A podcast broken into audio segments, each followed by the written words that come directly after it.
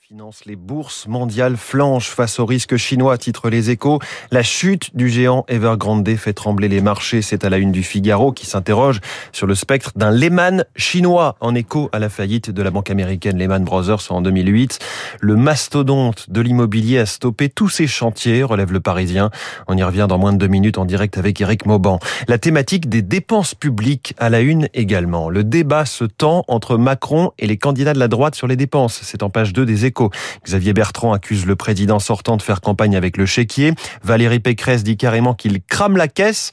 Dans tous les états-majors politiques, on estime que la dette sera un sujet de l'élection présidentielle, mais difficile de critiquer un quoi qu'il en coûte reconnu et plébiscité par les Français. Et précisément, sous cet article, une interview de la ministre Amélie de Montchalin pour annoncer un geste sur les salaires dans la fonction publique. Aucun fonctionnaire ne se retrouvera en dessous du SMIC au 1er octobre, dit-elle. Interrogée sur la promesse non tenue d'une baisse des effectifs. La ministre de la Transformation et de la Fonction publique explique assumer tout à fait cette évolution, car la France de 2021 n'est plus celle de 2017.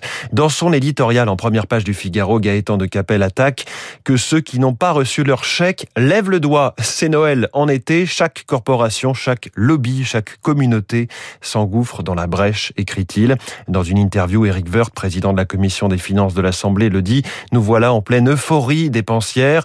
Le journal L'Opinion évoque les trois tours de passe-passe du dernier budget du quinquennat.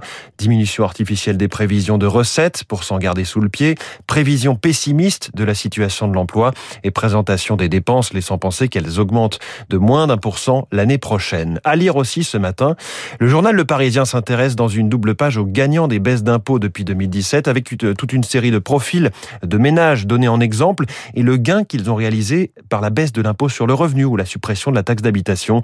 Grand gagnant, un couple sans enfants, habitant une grande ville et gagnant 40 000 euros par an à eux deux, 4 600 euros d'impôts économisés sur la totalité du quinquennat. Voilà pour la presse du jour. Vous écoutez Radio Classique, il est 6h30.